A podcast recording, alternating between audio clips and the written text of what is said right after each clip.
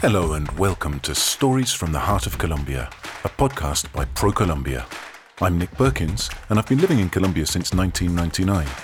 I love cycling, hiking, and traveling to unusual places. For a long time, I'd been dreaming of visiting every department in Colombia on one round trip, but I hadn't been able to do it until this year, when I was finally able to plan the trip of my dreams. A trip that would take me to each of Colombia's 32 departments, plus its capital, Bogota, to spend a day or two exploring their magical geographies, witnessing their immense biodiversity, and soaking up their majestic vistas, all while enveloping myself in the warmth of their peoples. In each episode of the podcast, I explore emblematic places in one department. On my journey, I learn about the customs and cultures of the people I meet, and I record a travel diary of their experiences, stories, and legends. The diary becomes an intimate and very personal record of the flavours, colours, and sounds I discover in this land of infinite horizons. Colombia has something for everyone. Join me on this unprecedented sonic journey around one of the most diverse and fascinating countries on Earth. I'm Nick Perkins, and this is Stories from the Heart of Colombia.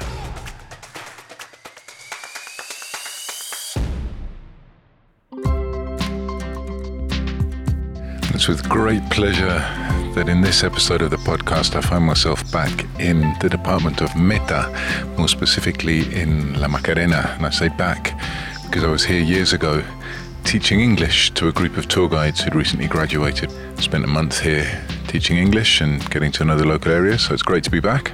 We're going to have a wander around the village this afternoon, and then tomorrow morning I'll be meeting Susana from Parques Nacionales, which is the organization that runs the national park in which the world famous Caño Cristales is located. Caño Cristales is a beautiful sequence of pools down the, the course of a river, which are full of the most amazing, colourful algae and plants, giving it its name, the River of Seven Colours, I believe. But uh, Susana will give me more information on that tomorrow.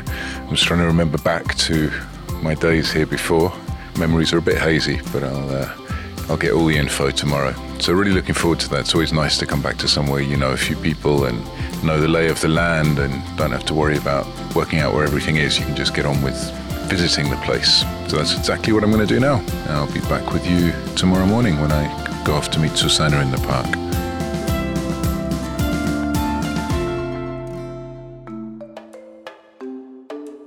Bueno, mi nombre es Susana Beltrán, trabajo para el Parque Nacional Natural Sierra de la So Macarena. Susana uh, works for the, the National Parks Authority. She specializes in ecotourism and she's very proud to have been, as she says, be able to come back to her municipality and, and contribute to ecotourism processes in a very official sense with the National Parks Authority. And Carlos is a professional tour guide. He's actually from Huila, which is down in South Colombia, where I was at uh, the park, the San Agustin Park recently. But he moved here when he was seven, so basically he's, uh, he said it's as if he was from here. He's, he went to school here and he studied to become a guide here, and he was part of the pilot program of the Colombian Work Skills organization and has been a guide ever since. And he was telling me that there's lots of different groups of guides in the Macarena. He's part of one of the associations. So let's get going.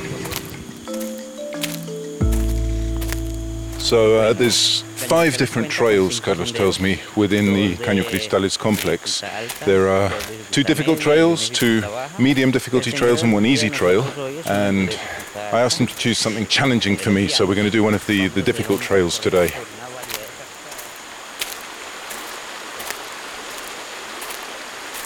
This is a perfect place to start our journey through Caño Cristales. Uh, like I was explaining in the introduction to this episode, this place is characterized by the absolutely incredible color diversity of the plants in the water. The plant itself is known as the Macarenia clavigera, and it's got the incredible characteristic of changing color, according Carlos tells me, to the depth of the water it's in and the amount of sun it receives. So he's brought me to a point just by the river, just as we start our route today, where you can see a great variety of the colors because the water is quite shallow and it's shaded on one half of the creek and it's unshaded on the other half of the creek. And in the shaded half, the plants are there in their natural state, Carlos tells me, which is uh, what I'm looking at now. It's a very vivid, it's a deep green that sort of shines out of the water at you. Um, and then as you look across the water, it starts changing colour into a much, much deeper green.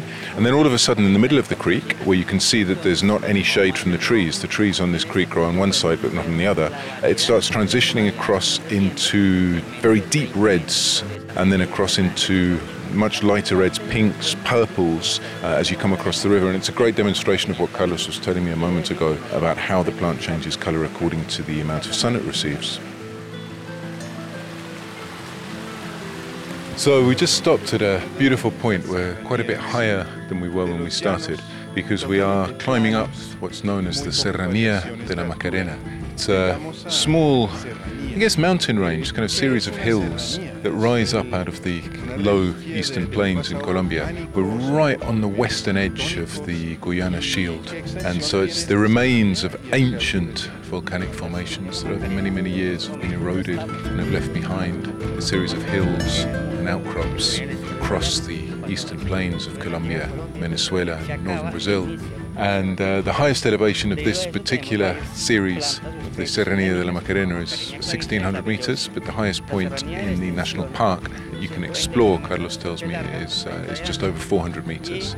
So we don't have too much climbing to do, but it's uh, quite up and down, and it's nice because you start getting some views. The plains are beautiful. I love them. The deep red sand contrasting against the greens of the vegetation, flowers every now and again to break the monotony of the green. But you don't see too many views. You're seeing the horizon. I think that's one of the beauties of it. You've just got this enormous horizon most of the time. But when you come somewhere like the Serranía de la Macarena, you suddenly start getting some views and you can see where you've come from. You can see the impressive scale of these huge plains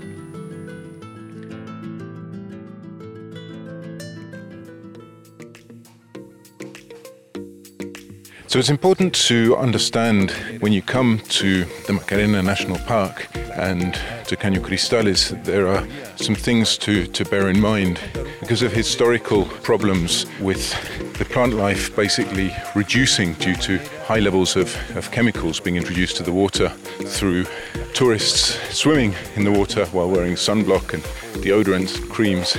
You cannot bring, nor should you wear or put sunblock on before you come into the Macarena National Park. And the reason for that is very simple. It's very likely that at some point you're going to take a dip in one of the rivers.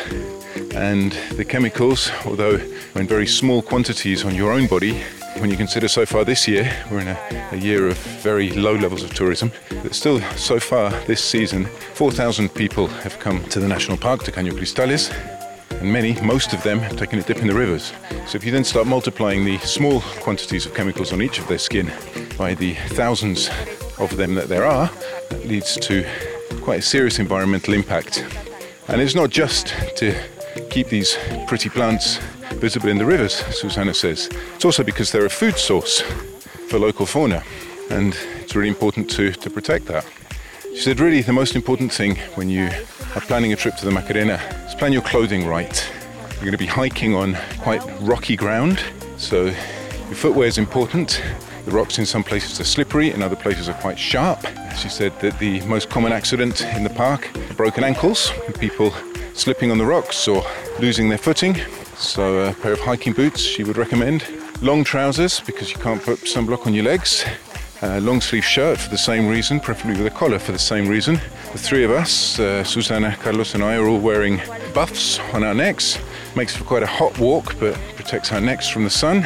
And, uh, and hats, obviously.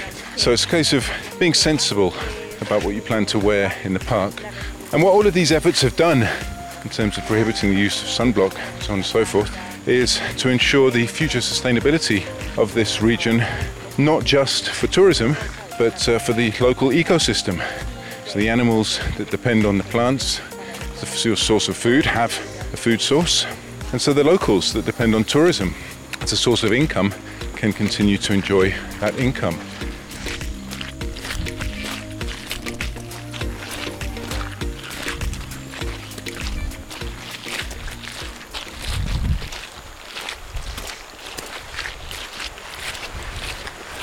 Wow, we've just reached one of the first truly colourful parts of this river. Just uh, walked over a rise, started walking down a rocky outcrop towards the river, and it's now not a river like any that you might uh, visualize when thinking of a river. It's basically a red vein cutting through the green surroundings of the vegetation. I mean, you can see that there's water running down the river, but you can't actually really see that it's a river itself. The water is crystal clear, and underneath it all is this carpet of red plants. It really is a very beautiful sight, especially because of the way, as you can see through the water, there are some parts that are open to the, the rock underneath. So you've got the contrast between the, the black, green, browns of the rocks underneath the water with this bright red. In fact, as I get closer, it's more of a, a purpley pink colour of the plants under the water. And as your eye tracks across, you've then got the deep greens of the vegetation to the side of the river. And because this part of the river is completely exposed, uh, there's an, almost a uniformity to the colour of the plants at this point. So it's just basically the, the entire bed of the river is this beautiful pinky purple colour. Absolutely stunning. So we've just come up to the Virgin Falls, they call them, which is a lovely, just a small waterfall on the river. The interesting thing is we've come over one of the, the new bridges that allow you to uh, really get close to the plant life without, without damaging it. And as we look over, it's really interesting where even just where the, the bridge is casting shade over the water, the plants are once again green. It's vivid, almost neon green in this case. And then they sort of stop at a piece of rock which has obviously only just been submerged. Top of it still out of the water. And then just a little bit further down the course of the river where there isn't any shade from trees or the bridge, the plants are once again bright red. Carlos has just brought me to a beautiful spot. It's a rock outcrop high up above one of the many arms of the Caño Cristales River, probably 30 or 40 meters above the level of the river, which is great because I can see quite a long way upriver and downriver, see the way that the, that the Macarena clavigera changes color according to the sun and the shade. And also, in fact, there are parts where I can't really see the plants. It's as if the river itself had changed colour. I mean, I know they're there, but I'm just too high up and didn't bring my glasses with me, so I'm a little bit short-sighted, so I can't actually see the plants at the bottom, the ones that are more sort of green and yellow in tone. So it's just as, it's as if I was looking at this section of river that's just constantly changing colour. It's absolutely gorgeous. And once again, talking about contrasts, it's all the beauty for me here is in the contrast between the vegetation that I'm looking through to see the river and the colours in the river and places where I can see the, the bed of the river, colour of the rocks coming through, the occasional stones, and the absolute exceptional clarity of the water. I mean, it really is crystal clear.